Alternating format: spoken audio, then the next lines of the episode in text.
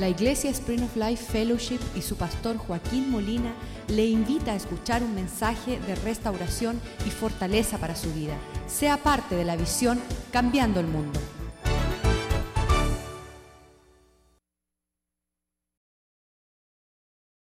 a su vecino, vecino, me gozo en verte buscar del Señor. Me gozo en verte tomar a Dios en serio.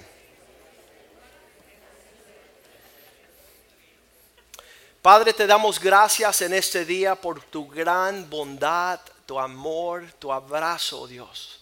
Sin tu misericordia hace tiempo hubiéramos perecido, hubiésemos sido consumidos, hubiésemos perdido la esperanza de, de vivir y de progresar pero tu salvación está a nuestro alcance por causa de la gracia. Tu reino venga y se establezca en nuestros corazones para experimentar paz, gozo y justicia. Padre, pedimos que tú establezca en medio de nosotros una alabanza que muestra la realidad de nuestra experiencia en ti. Pedimos que tú nos enseñes crecer, madurar, alcanzar la medida, la estatura, la plenitud de un verdadero cristiano, hijo de Dios.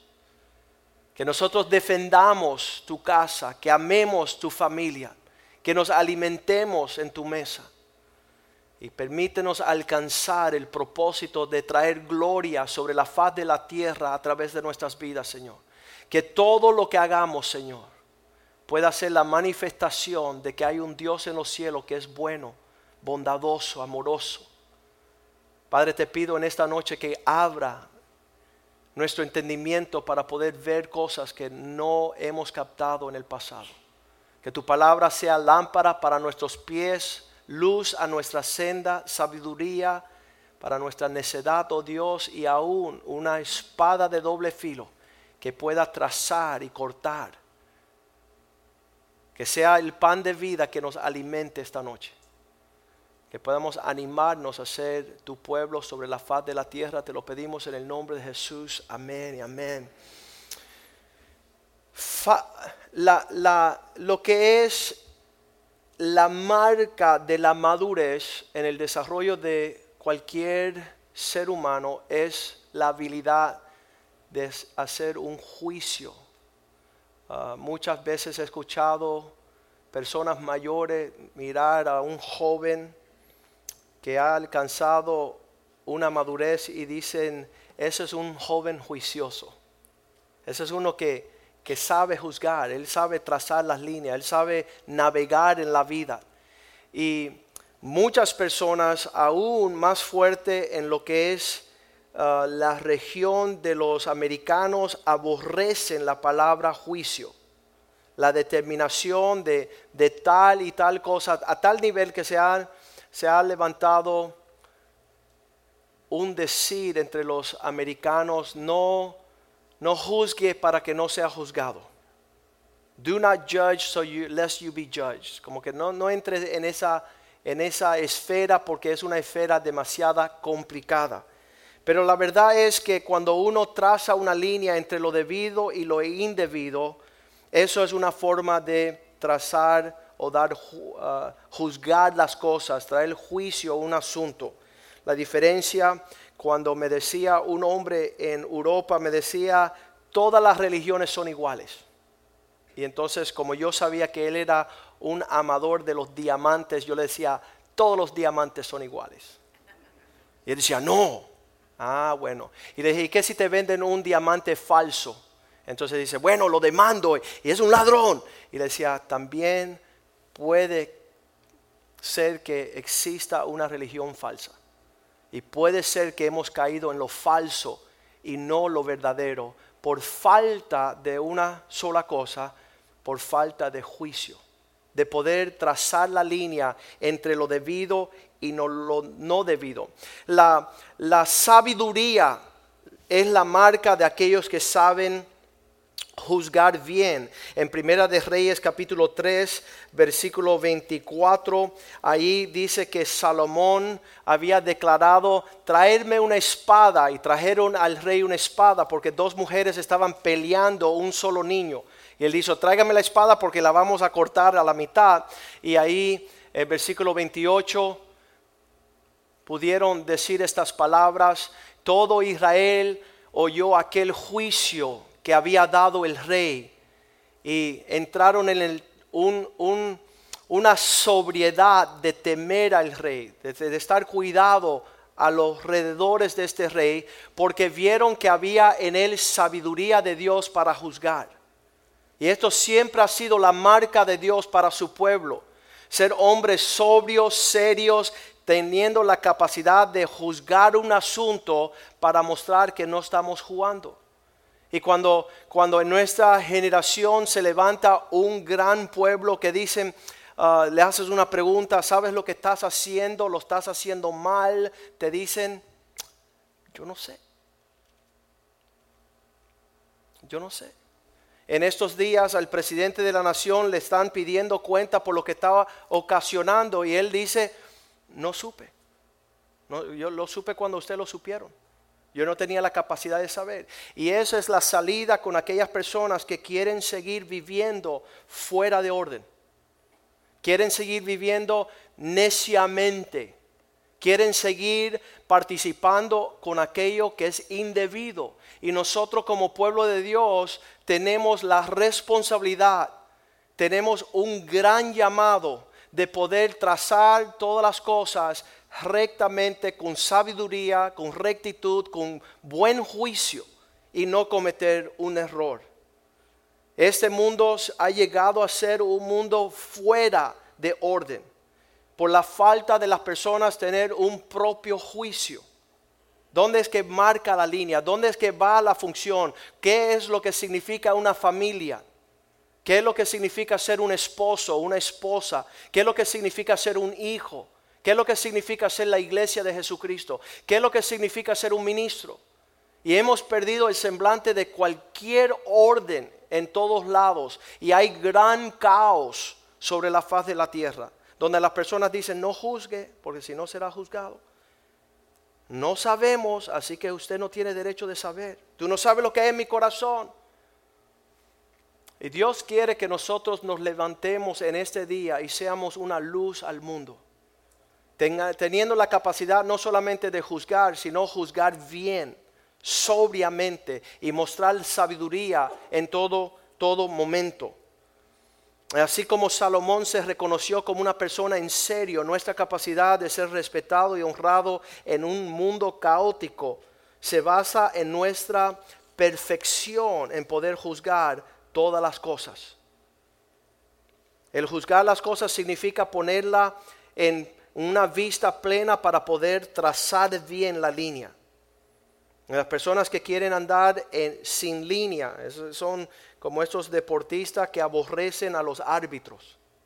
¿no? Ellos, quieren, ellos quieren tener la victoria y, apuntar fuera de las reglas. Ellos quieren irse fuera de, las, de los linderos del campo y quieren decir que son buenos deportistas. ¿Saben qué? No son buenos deportistas y tienen que regresar y darle la bola al otro equipo porque se fueron de los linderos, se fueron del orden de lo que estaba sucediendo. Con cada lanzamiento en el deporte de la pelota hay un juez, hay un árbitro que se queda allá atrás y él dice, esa no fue buena, esa tampoco. Y con ese árbitro determina si el pitcher, el lanzador es bueno o malo. Y si es malo, lo sacan del juego y no puede participar, es descalificado. Así que no podemos tener una iglesia que quiere jugar sin el propio juicio del Señor, haciendo lo que le parece basado en su sentimiento y decir, soy un tremendo cristiano, soy un tremendo hijo de Dios, somos una gran iglesia. No es así. Dice la palabra y esta noche tenemos la santa cena del Señor que dice que por falta de un juicio propio hay entre nosotros los débiles, los enfermos y los que están por morir.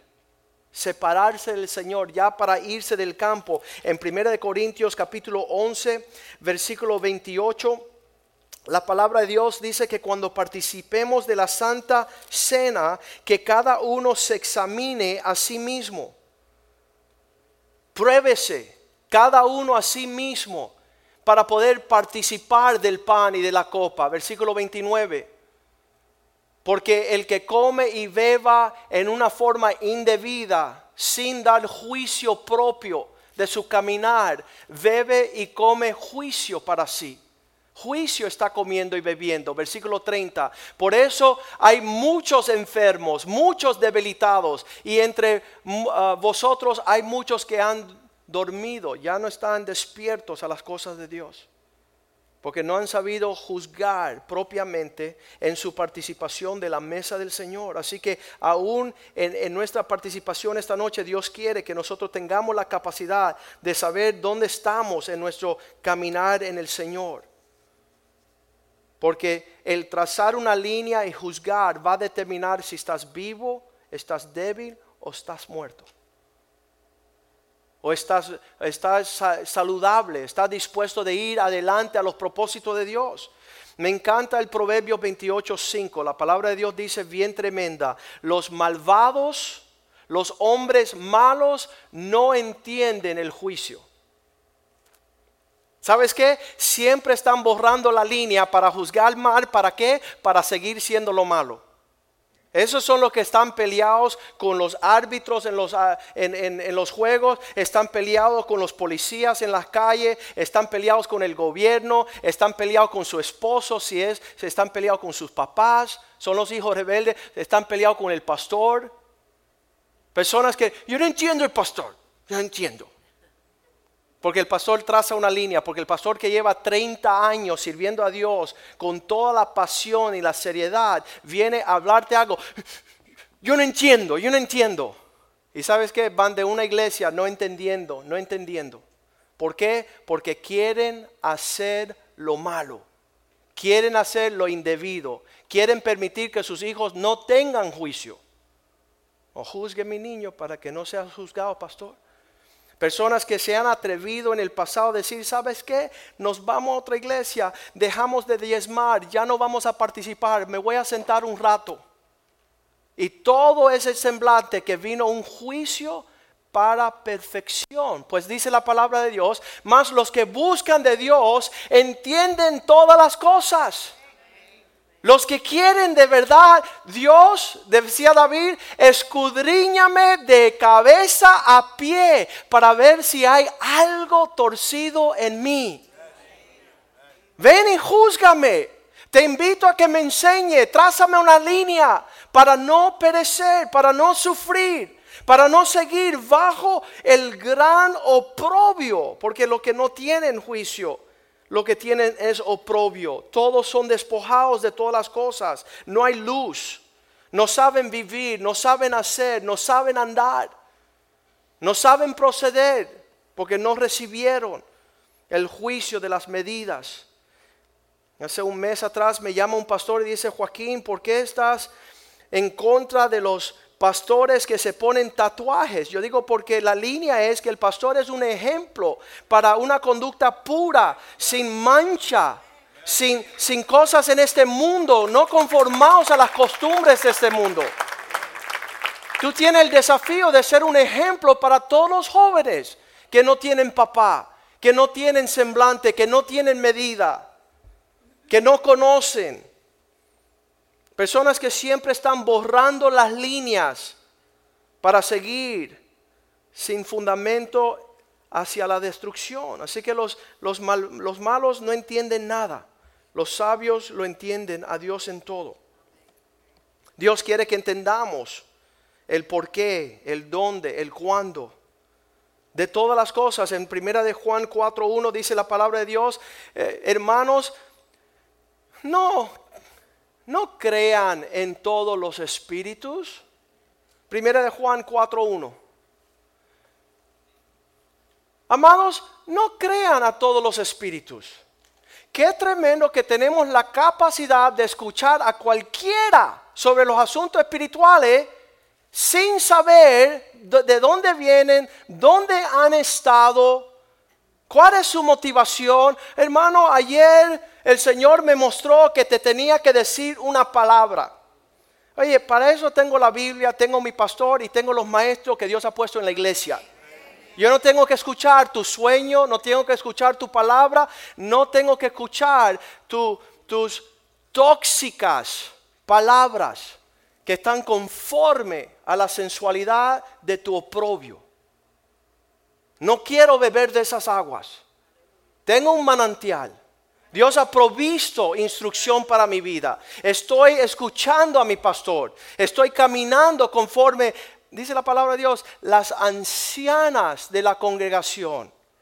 Estoy escuchando a Clarita, estoy escuchando a Julieta, estoy escuchando a Keiko. Me he rodeado de mujeres ejemplares, siervas que han sacrificado, siervas que quiero escuchar lo que ellos juzgan. Y no lo que viene a decir Oprah Winfrey y todos estos programas que estamos escuchando diariamente. A todo, a todo show, a toda farándula, al, próximo que llega. Me maravilla personas que han estado aquí en esta iglesia 15 años escuchando sobriedad, seriedad, verdad, algo genuino. Y pasa cualquier idiota y le dice una cosa y se los lleva lejos del propósito de Dios. Se los lleva fuera de la casa de Dios. Qué horrible por no poder juzgar. No creáis a todo espíritus, sino probar los espíritus si vienen de Dios, porque muchos falsos mensajeros han salido por el mundo. Muchos que están hablando. En esta iglesia muchas veces llegan pastores aún que dicen, pastor, Dios me trajo a su iglesia a hablarle. No, si Dios está hablando. Estamos escuchando a Dios. No, pero tú eres un, me dijo uno una vez, dice, tú eres un gentil inmundo. Yo, yo vengo del linaje santo. Y yo le decía, bueno, yo vengo de ese linaje que se llama Jesucristo. Vengo de, esa línea de Israel. Esa es la herencia mía. Y aquí los soldos están escuchando, los ciegos ven, los muertos resucitan y, y está la gloria de Dios sucediendo. Dios se está moviendo en su pueblo. Pues el Señor me dio un secreto. Bueno, ese secreto está aquí en la Biblia. Dice Sí, y dijo, bueno, ya tengo la Biblia, así que feliz día. No tengo que escuchar nada de lo que no está en la Biblia. No tengo que tener comezón de oír para alejarme de los propósitos de Dios. ¿Qué es lo que está en el asunto? No sé. ¿Y por qué no lo he averiguado? No, porque si sé, entonces tengo problemas. Proverbios 25, 26 dice que cuando un justo clauduquea, creo que la palabra, Claudica, es una fuente turbia, un manantial que, está ah, corrompido. El justo que, que no traza una línea delante de un impío. Cuando yo veo un cristiano que no quiere escuchar el consejo de Dios, veo una persona que quiere un gran trago de estiércol, quiere beber de aguas inmundas. Este manantial de vida ha sido glorioso. Me han tratado de, enfangar y, remover las líneas. Y sabes qué? No es posible. No es posible. Porque queremos lo que Dios quiere. Amamos lo que Dios amamos. No hemos puesto la línea esa nosotros. Es Dios. Y están bien marcadas. Y no hay confusión. Cuando las personas de esta generación dicen, yo no sé. O tú veas a una persona que te diga a ti, no sé, ya tú conoces una persona que no quiere saber, que no se ha acercado a recibir el juicio justo del Señor. Esa es la obra de justicia que Dios hace sobre la faz de la tierra. Dice la palabra de Dios en Gálatas 1.8, que aun si un ángel del cielo, no hay una persona ahí que es tremendo. Ese sí que un mensajero. Dice, si viene otro mensajero del cielo, predicando un evangelio diferente, contrario a aquello que le hemos anunciado, que sea, Gálatas 1.8, por favor, que sea anatema. que sea maldito, condenado al infierno si viene alguien a desviar una sincera y genuina devoción a Cristo. Ahí bien tremendo que todo lo que hagamos lo hagamos en base de agradar al Señor. Eso es nuestro juicio. Hay muchas cosas buenas, muchas cosas diferentes. Hay variedad y hay colores. Pero una sola cosa hago, dice Pablo. Quiero lo que Dios quiere para mí. Hacia eso me extiendo, olvidando lo que queda atrás. Versículo 9. Como antemanos hemos dicho también, ahora lo repetimos. Si alguno os predica palabras diferentes, de un evangelio diferente del que habéis recibido, sea anatema, lo dice dos veces. Y Pablo tiene que decir en el versículo 10, y esto solo lo puede decir una persona que no está buscando lo suyo propio. No me estoy tratando de ganar el favor de los hombres. Hubiésemos sido la iglesia más grande en Miami. A falta de querer trazar la línea donde Dios quiere que tracemos la línea, con la esperanza que nuestra honra viene de Dios y no de los hombres. Que Dios sea el que haga resplandecer su gloria en este lugar. Pues busco ahora el favor de los hombres o el de Dios. Casi siempre cuando uno juzga mal, está tratando de acomodar a aquellas personas que están fuera de orden. Ay, pobrecito, ¿cómo, cómo tú? Allá en, nuestra convención en Perú, un joven se paró en la escena y predicó algo que no tenía nada que ver con la Biblia. Y le digo, ven acá, estás mal. Estás mal y si no te lo digo vas a seguir predicando mal por todos los Estados Unidos. Es bueno cuando una persona nos llama y dice, hey, quiero corregir y, ajustar esto en tu vida porque estás fuera. Estás fuera de lo que Dios quiere. Y eso no trae el agrado a los hombres. Eh, los hombres quieren ser adulados. Pues si todavía agradara a los hombres, dejamos de ser siervos de Cristo. Cada vez que tenemos la disposición de trazar una línea, que es nuestro deber, no para, no para un inmaduro, no para un niño, no para un religioso, más daño se ha hecho en estos juicios de religiosos que cualquier otra cosa sobre la faz de la tierra. En nuestro juicio tiene que ser según el juicio del Señor. Tal, mira, dice la palabra, tal y como Jesús fuera presente y Él lo estaría haciendo. Tiene que haber un semblante diferente que Satanás, que está de día y de noche delante del trono de Dios, juzgando a los hermanos, acusándolos. Es un diferente espíritu, pero no deja de ser el espíritu de excelencia, juzgando entre lo bueno y lo malo, entre lo aceptable y lo excelente. ¿Habrá una forma de servir al Señor con excelencia? Ah, ¿Esa medida existe? ¿Y por qué no lo haces? ¿Por qué le entregamos a medias al Señor? ¿Por qué caminamos a medias? ¿Por qué nuestro compromiso es, es con condiciones? ¿Qué estaba en el corazón de Caleb? Siguió al Señor 100% de todo corazón. Estaba entregado totalmente y no por un tiempo limitado, por un buen tiempo, 40 años plus. Y eso va a, determinar quiénes somos y quién no somos. La iglesia de los colosenses estaba en una región que estaba en el medio de la encrucijada de muchas fees, tradiciones, religiones. Y ahí Pablo le tiene que decir a ellos, en Colosenses 2.8, Ved bien que en el medio de vuestra búsqueda de Cristo, mirad que nadie os engañe por medio de filosofías y huecas, vacías sutilezas. Vea que nadie te lleve de, donde tú estás. Que no te estén eh, llevando. Había un hombre que llegó a esta iglesia hace cinco años. Tiene que ser, sin él conocerlo, un agente de Satanás. Porque él mira al costado y ve a uno de los hermanos que está súper entregado, súper quebrantado, súper arrepentido en Cristo y le dice, hey, hey, hey, tú, quiero que vengas a, la iglesia que te voy a enseñar. Imagínate llegar a una iglesia a decirle a un cristiano, vamos a otra iglesia. Y cuando yo veo eso, me acerco a él y le digo, ven acá, um, ¿tú asistes a esa iglesia? ¿Qué tú crees que dice? No. ¿Qué rayo tú estás haciendo invitando a este hermanito que acaba de llegar destruido, que Dios está reformando y rescatando, a invitarlo a una iglesia que tú no estás yendo? Tienes que estar fumando algo. Tienes que estar endrogado. O tiene que estar siendo utilizado por el mismo diablo.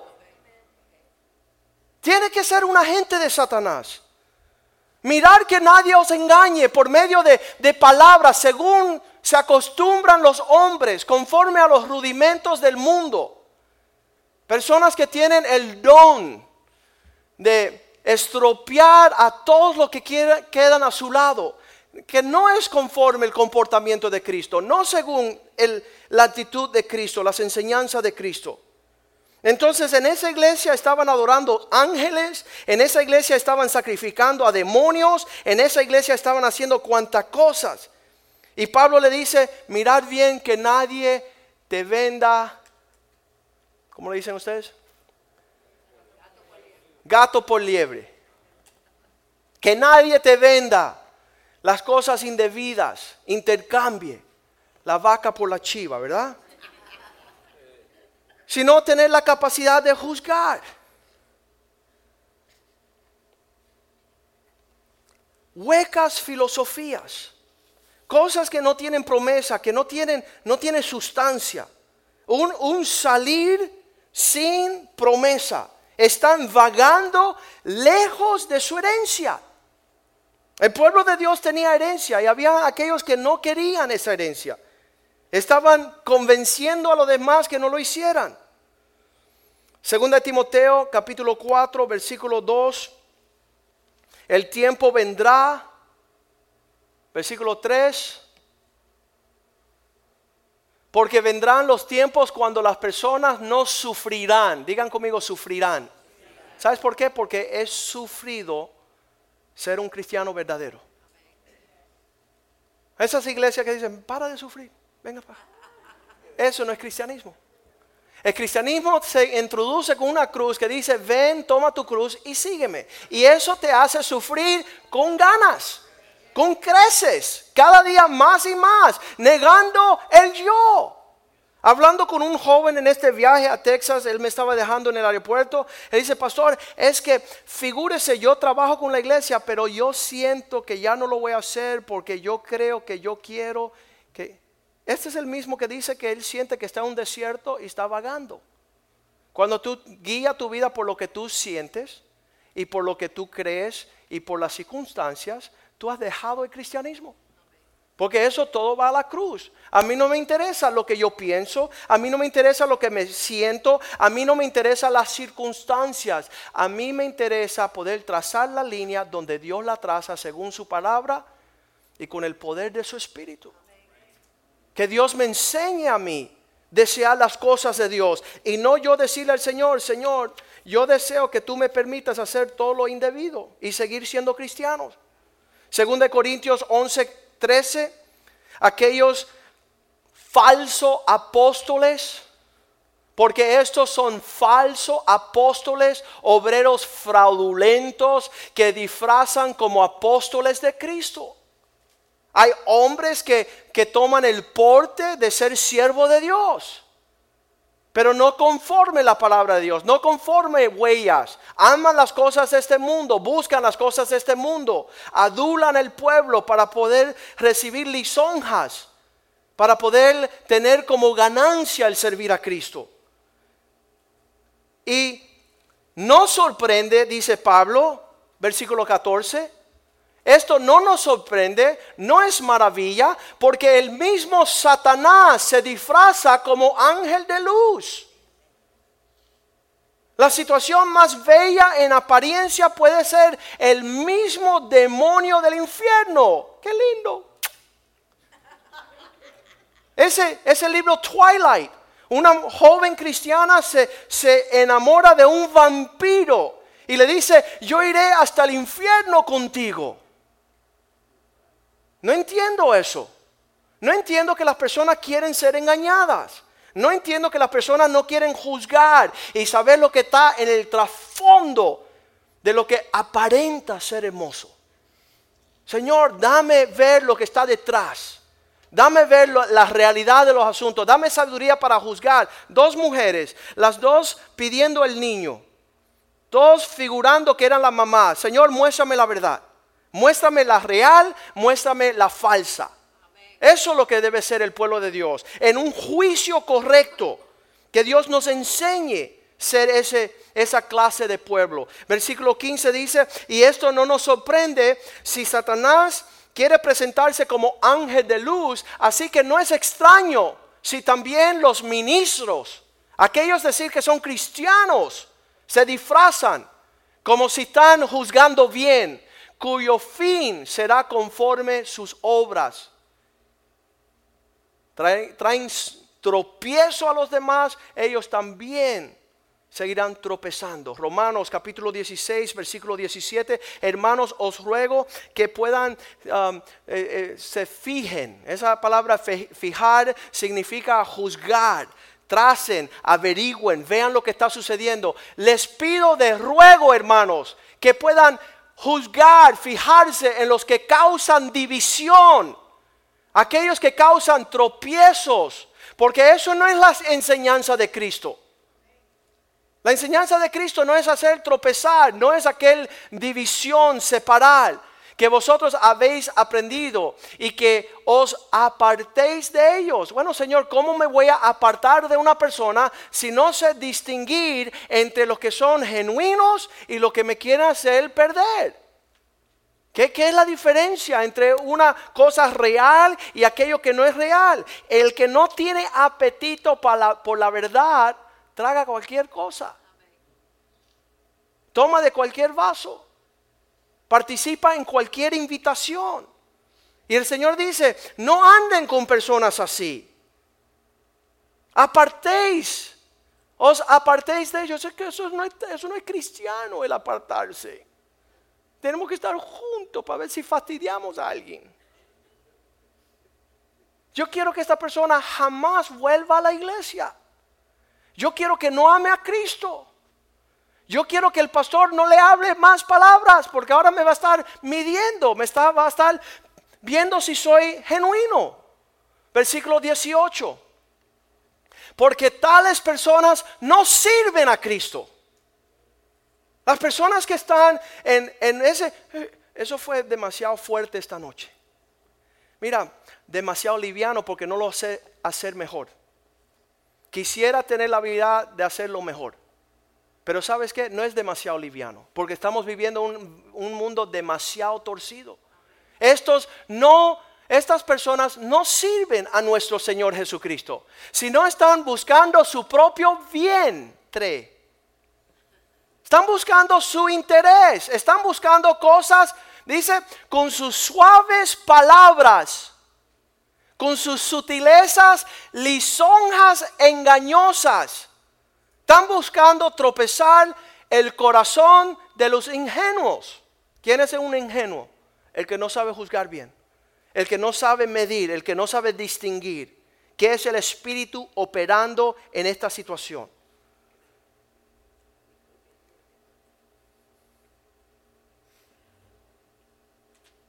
Pablo llega a la iglesia de los Corintios y se encuentra un gran desorden, un caos en Primera de Corintios.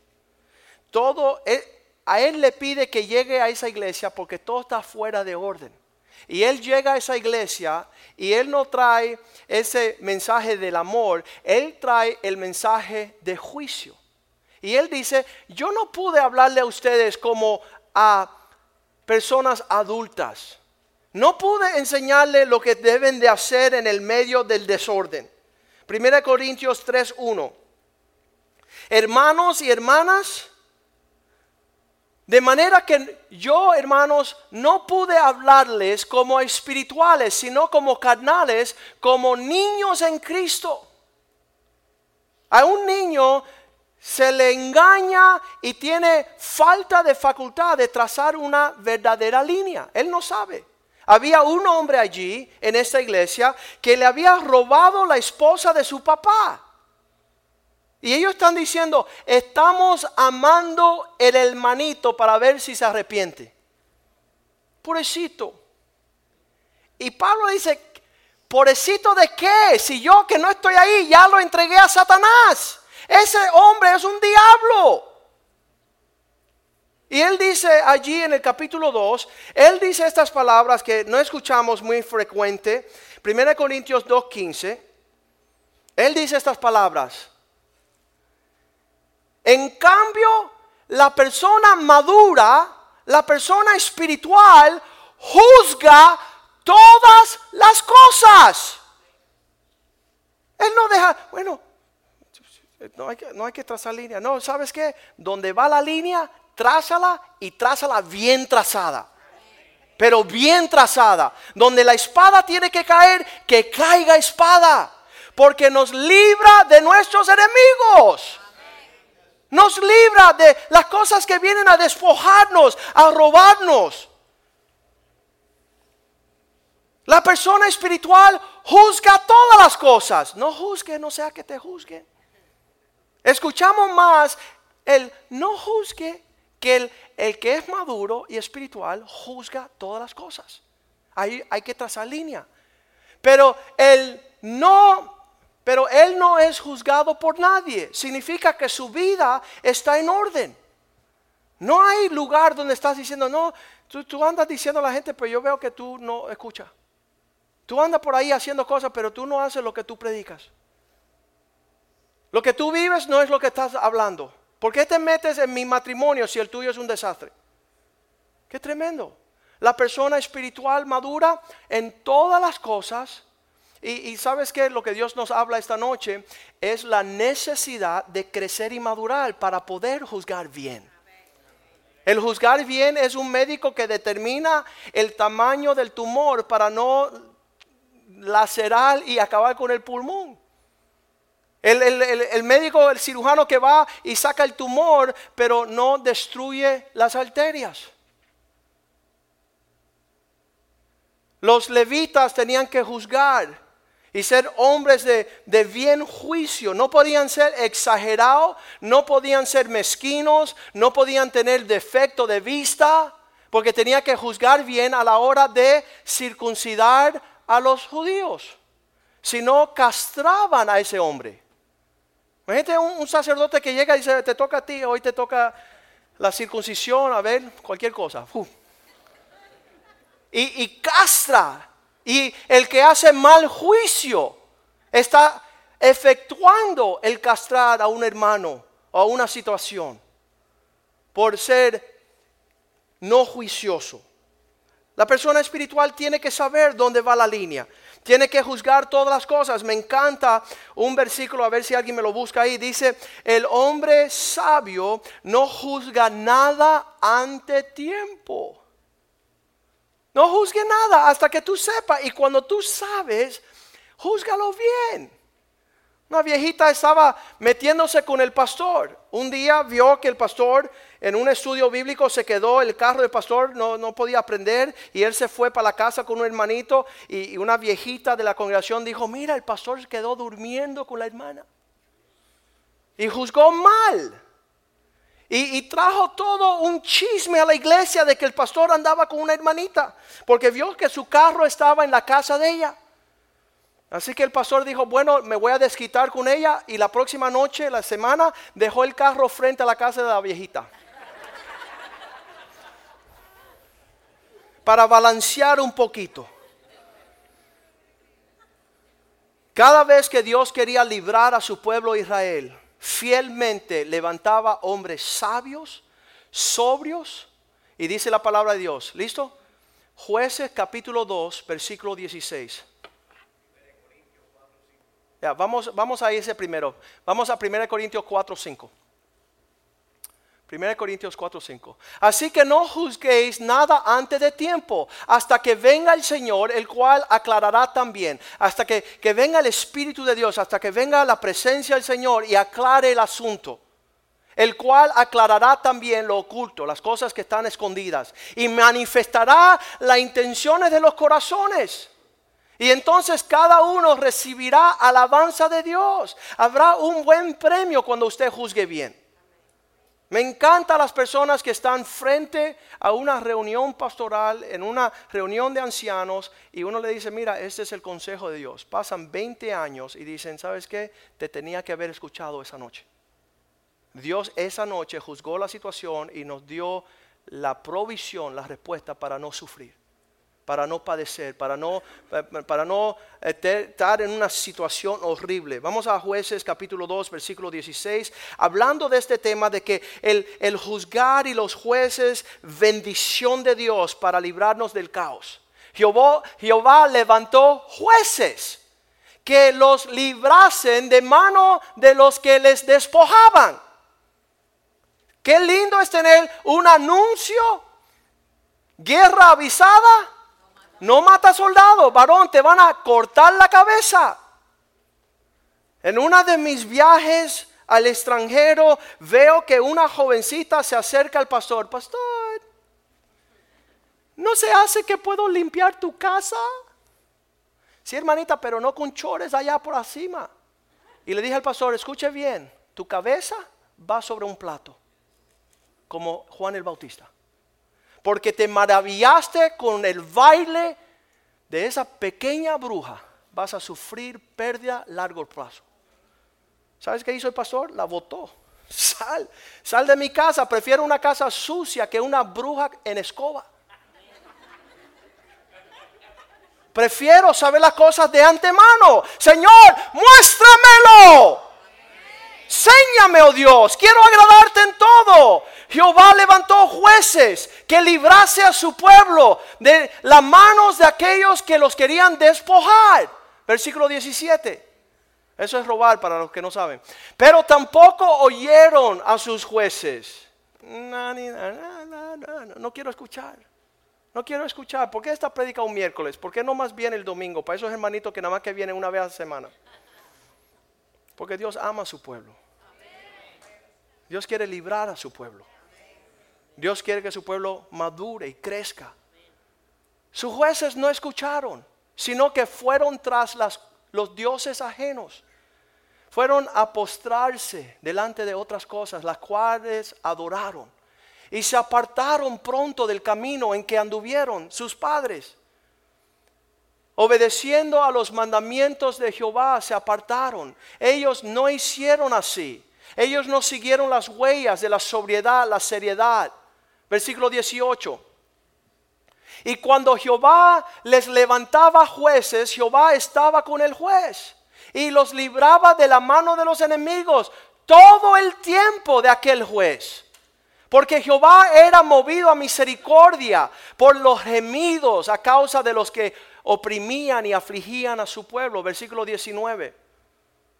Mas aconteció que al morir el juez, ellos volvían atrás, se salían de los linderos y se corrompían más que sus padres, siguiendo otras cosas a las cuales inclinarse, a otros dioses ajenos para servirle, inclinándose delante de ellos y no se apartaban de sus obras ni de su camino obstinado. ¿Qué significa? Que muchas veces el que viene a trazar una línea, darle una palabra de corrección, hablarle de parte de Dios, es para que tú no camines en tu corazón obstinado. Para que no camine hacia la destrucción. Va a ser algo diferente de lo que estás deseando. ¿Por qué? Porque Dios tiene misericordia de ti. Derek Prince en este, en esta, en esta, este libro que él escribe, dice, esa es la forma de saber juzgar bien. Todo aquel que reste honra a vuestro nombre necesita ser juzgado. Va a traer deshonra a tu nombre, a tu familia y a tu iglesia. Sácalo fuera. No permita que nadie venga a desprestigiarte en otras palabras. que te roben la dignidad y la excelencia de quién tú eres, quién es vuestra familia y qué estamos haciendo en esta iglesia. Esas personas van a ser juzgadas. ¿Sabes, varón? Has traído oprobio a la casa de Dios. Has caminado deshonrando el nombre de Cristo. Estás pisoteando la sangre de Cristo. Estás menospreciando aquel que nos compró y que nos llamó con un santo llamamiento. Esas personas, dice Derek Prince, tienen que ser excluidas hasta que ellos se arrepientan y quieran traerle honra a la casa de Dios. Filipenses 1.9 dice, Pablo, es mi oración, es mi deseo. Esto pido en oración, que vuestro amor abunde aún más y más en ciencia y todo conocimiento. No es el amor lujuria, lascivia, sexual. Es el amor ágape, el amor que entrega su vida y se niega a sí mismo. El amor de Dios. Versículo 10. En esta forma para que puedan aprobar lo mejor. Dice, dice en inglés, para que tengan la capacidad de medir entre algo más o menos y lo excelente. ¿Qué, ¿Qué, es lo que agrada al Señor con excelencia? ¿Qué le estás ofreciendo a Dios? ¿Cómo sabemos cuando le estamos ofreciendo las obras al Señor? Cuando estamos dando de, lo mucho que tenemos y no como, como juzgó Cristo al sentarse a la arca de la ofrenda cuando él vio que todo el mundo estaba dando allí, había una viuda que lo daba todo. Y decía, ella ha dado más que los demás. Porque los demás dieron de su abundancia, pero ella dio todo lo que tenía. Lo que ella ha hecho se recordará por la eternidad. En todo lugar se escuchará la excelencia de aquella que lo dio todo. Hay personas que ofrendan, hay personas que diezman, hay personas que diezman y ofrendan. Y más. La abundancia de una provisión que lleva su devoción a Cristo a dar lo mejor de lo mejor de lo que Dios le ha dado. Es bien interesante ver la diferencia de una persona que juzga bien en este asunto y ver cómo su vida empieza a florecer siendo recibido del Dios de los cielos. Así era Caleb, mi siervo, espíritu diferente, que se entregó 100%, por eso él tendrá herencia para su descendencia y no se le quitará. Señor, esta noche enséñanos ser maduros Hebreos 5:14 dice, las cosas grandes del Señor son para aquellos que tienen la capacidad de discernir entre lo bueno y lo malo. Tú ves que estás teniendo problemitas aquí conmigo, deja que tú tengas que estar en otro nivel de ministerio, lidiando con muchos pueblos, en muchos lugares, diferentes idiomas, y cada uno tiene un parecer diferente. La única forma de ser un siervo de Cristo en este mundo es aquí aprender humildad, sujeción, obediencia, respeto y honra. Eso es lo que abre las puertas, pero eso solamente para los maduros. El alimento sólido es para aquellos que han alcanzado la madurez. Las cosas grandes del Señor son para la gente que no están tropezando en los chiquitos. Ay, mira, mira cómo va. No, esto es, esto es real. A la capacidad que tú estás tropezando en lo pequeño, ya te estancaste para ser un enano espiritual eterno. Estás poniéndole pretexto, le estás poniendo pero, estás criticando, estás moviéndote en un espíritu que no es del Señor. Entonces no puede entrar en lo otro que Dios tiene para ti. Dice la madurez para aquellos que por sus sentidos han ejercitado para juzgar la diferencia entre lo malo y lo bueno. Si tú estás jalando lo malo para ti y rechazando lo bueno, entonces tendrá lo que es la consecuencia de tu maldad. Isaías 5:20. Hay de aquellos que a lo bueno le dicen malo y a lo malo le dicen bueno. A la luz, ay, la tienen por tiniebla. Qué horrible esa iglesia, como hablaron esta noche. Y la tiniebla la tienen por luz. Walter Mercado dijo, Estás escuchando un brujo. Ponen lo amargo por dulce y lo dulce por amargo. ¿Qué tiene esta persona? Una falta horrenda de juicio. Una falta horrenda de poder disfrutar lo que Dios tiene para nosotros. Salmo 82, versículo 2. Esa madurez que nos viene a nosotros en juzgar bien, dice la palabra de Dios, hasta cuando juzgarás indebidamente, injustamente. Con justicia es bueno, injustamente es malo. ¿Hasta cuándo? ¿Hasta cuándo vas a seguir llamándole un aguacate una manzana? Tiene todo confundido. No, pastor, yo sembré manzana. ¿Y por qué están haciendo aguacate? Vamos a esperar el fruto. Vamos a ver qué va a salir de esta maldad suya. ¿Hasta cuándo juzgará mal? Aceptando personas impías. ¿Hasta cuándo? Un joven me llama un día y dice, pastor, mi esposa la cogí hablando con su novio. Y bueno, está bien. Entonces, ¿qué vas a hacer? No estoy enojada, ella merece todo el juicio de, su maldad. Ok. Vamos a hablar un poquito de tu maldad. ¿De qué estaban hablando? No, él la estaba felicitando para su cumpleaños. Ok, ¿y tú qué estabas haciendo? Se me olvidó. Ah, bueno, entonces vamos a juzgarte a ti. Porque eres pronto para juzgar, pero está súper mal.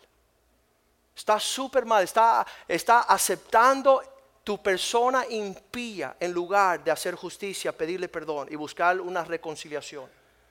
Es tan fácil mirar allá, mira, ese hermanito y ese hermanito y, y tan difícil decir, ¿sabes qué? Hay de mí. Hay de mí que Dios tiene que tratar con misericordia, con compasión, Dios tiene que alcanzarme con su paciencia. ¿Hasta cuándo? Dios tiene un problema con su pueblo. ¿Sabes por qué? Hemos sido puestos aquí en la tierra para andar en la justicia de Dios.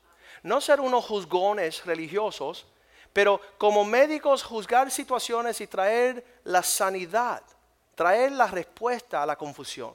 El esposo, yo estoy bien. Ella dice, yo estoy bien. Entonces los dos están bien. Y yo llego y digo, los dos están mal. Vamos a juzgar bien para que la paz prevalezca, para que disfruten lo que Dios creó.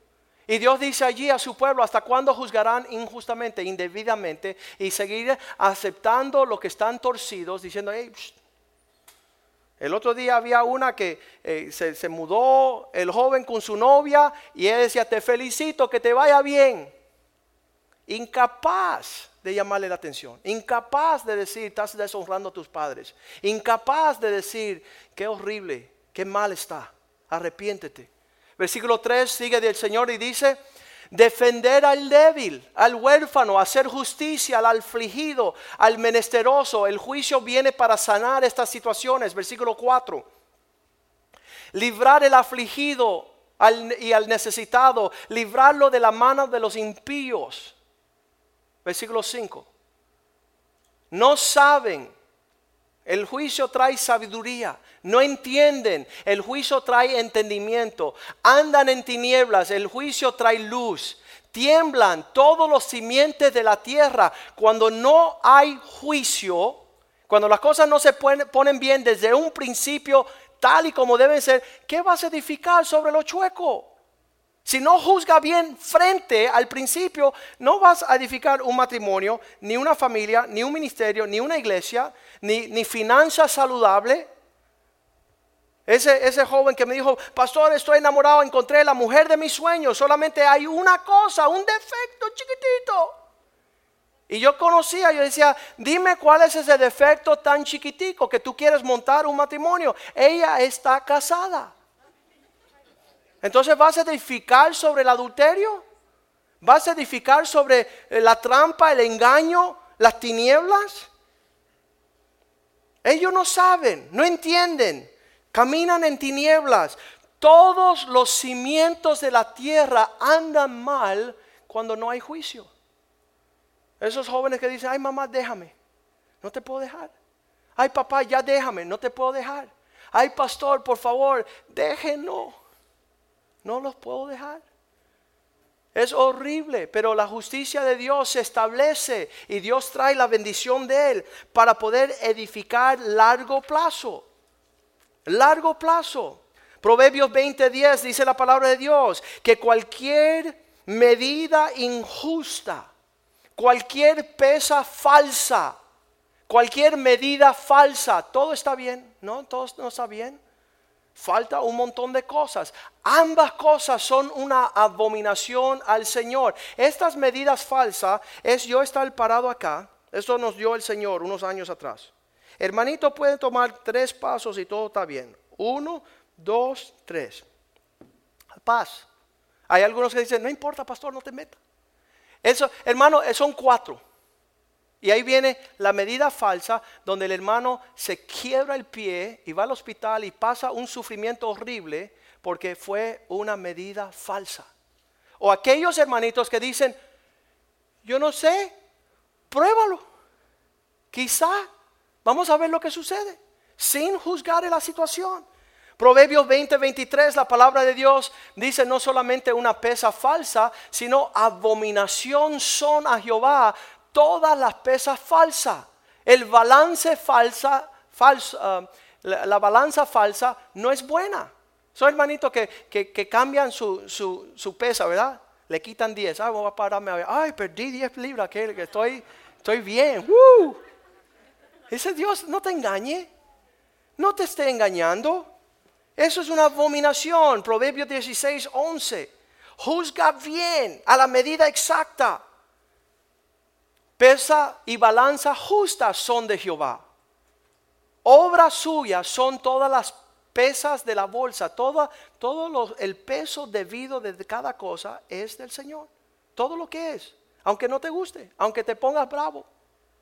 Lo que es, es. Y eso Dios quiere que tú lo sepas y que le pida gracia para prevalecer. Proverbios 11.1. Proverbios 11.1. Señor, danos sabiduría el peso falso es abominación a Jehová, mas la pesa cabal, cabal le agrada. Lo que, lo que es preciso le agrada al Señor. El Señor no, no se sorprende. Llámala por lo que es, para que Dios traiga sanidad a esa situación. Mateo 7.1, el Señor dijo estas palabras. Y eso lo dijo Él en base de que cuando nos entráramos en esta esfera de juzgar a los asuntos, lo hiciéramos con tal sutileza. No juzgáis para que no seáis juzgados. ¿Qué significa eso? Cuando estás entrando en esta esfera de medir y de ver y de, de observar las cosas, hágalo con un porte excelente. No lo haga desprestigiadamente. No lo haga con un espíritu tóxico. La medida del juicio es con la compasión de ayudar a librar a los que están atrapados. Para ayudarlos a ser victoriosos, no para condenarlos, no para, eh, no para llevarlos más lejos de nuestra persona para que nos aborrezcan por siempre. Este juicio tiene que ser juicio excelente, versículo 2. Porque con el juicio con que juzgáis serán juzgados. ¿Están entendiendo que estamos entrando en la esfera de que estamos comprometidos en un semblante de amor, de ayudarnos, por decir, hermanito, ¿sabes qué? Estás cometiendo un error en esta área. Estás faltando, estás eh, limitando tu victoria, estás, estás limitando tu alcance. Y con la medida con que medís os será medido. Versículo 3. ¿Y por qué miras la paja que está en el ojo de tu hermano y no echas eh, la viga que está en tu propio ojo? Si estás tratando de ayudar a tu hermano, que se vea algo genuino de tu parte de querer ayudarte aún a ti mismo. No, no, no esté Ah, como vaquero disparando a cada lado. Versículo 4. O cómo dirás a tu hermano, déjame sacar la paja de tu ojo y aquí la viga en el ojo tuyo. Versículo 5.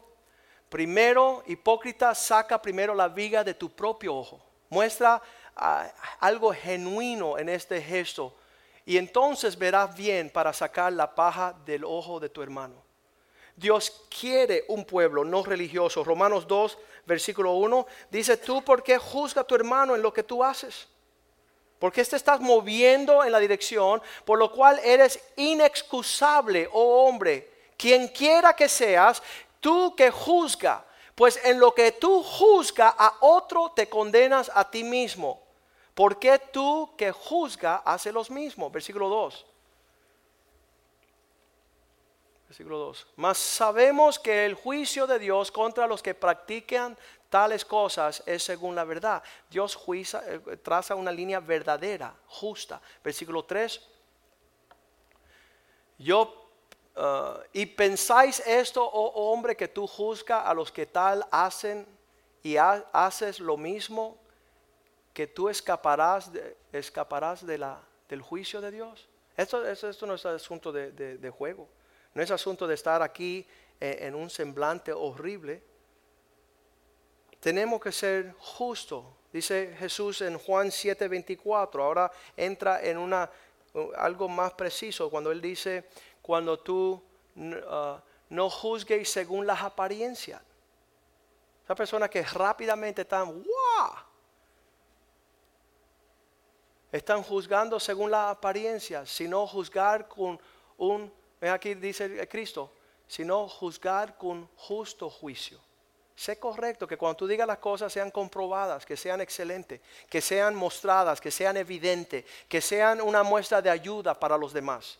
Cuando tú veas una persona que está en una condición siendo limitada del alcance de lo que Dios tiene para él, entonces usted se parte de esa sanidad y no parte de esa destrucción. Romanos 14:10 dice 14:1, porque entre nosotros hay aquellos hermanos que están débiles, no pueden correr como tú corres, no pueden volar como tú vuelas, no pueden servir como tú sirves. Recibir al débil en la fe, pero no para contender sobre opiniones. Versículo 2 porque uno cree que ha de comer todo y el otro es débil y come legumbres. Versículo 3. El que come no menosprecie al que no come y al que no come que no juzgue, no juzgue al que come porque Dios le ha recibido. Versículo 4. Tú quién eres que juzgáis al criado, al siervo ajeno, para su propio Señor está de pie o cae pero estará firme porque poderoso es el Señor para hacerle estar firme.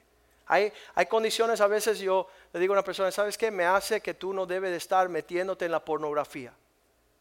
Eso es un juicio justo. Y es un deseo para que prospere en su familia y en sus hijas y, en su, su ministerio.